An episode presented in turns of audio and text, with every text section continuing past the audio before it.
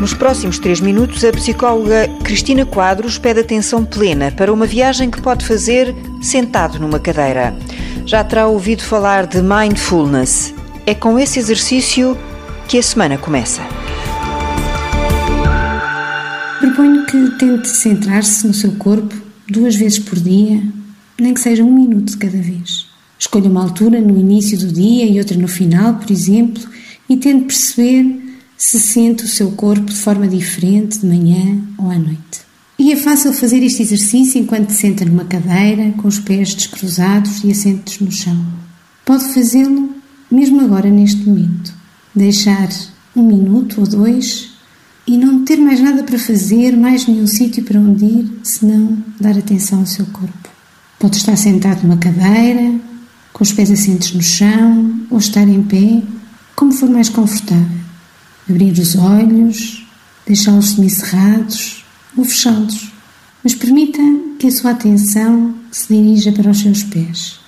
O que é que se está a passar lá neste momento? E se for difícil sentir os dedos dos pés, pode até mexê-los ligeiramente. Sinta as plantas dos pés contra o chão. Leve a sua atenção até aos tornozelos, até às pernas, joelhos e coxas. Sinta as suas pernas em contato com a cadeira e os pés com o chão.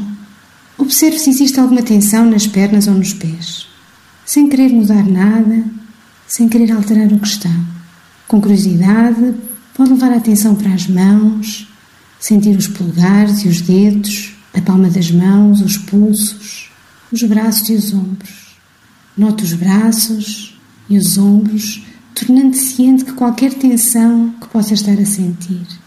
Pode mover a sua atenção para a sua barriga para o peito e sinta-o expandir e contrair com a respiração natural. Note as costas apoiadas na cadeira, eventualmente. Leve a atenção até ao pescoço, à boca, à língua, ao nariz e aos olhos. Estará a sentir alguma tensão em alguma parte do rosto? E de seguida permita-se expandir esta atenção, sentir todo o corpo imóvel, sentado na cadeira, o corpo imóvel, a respirar e poderá notar o que está a sentir e o que poderá fazer para cuidar de si. O bem-estar é um estado de emergência.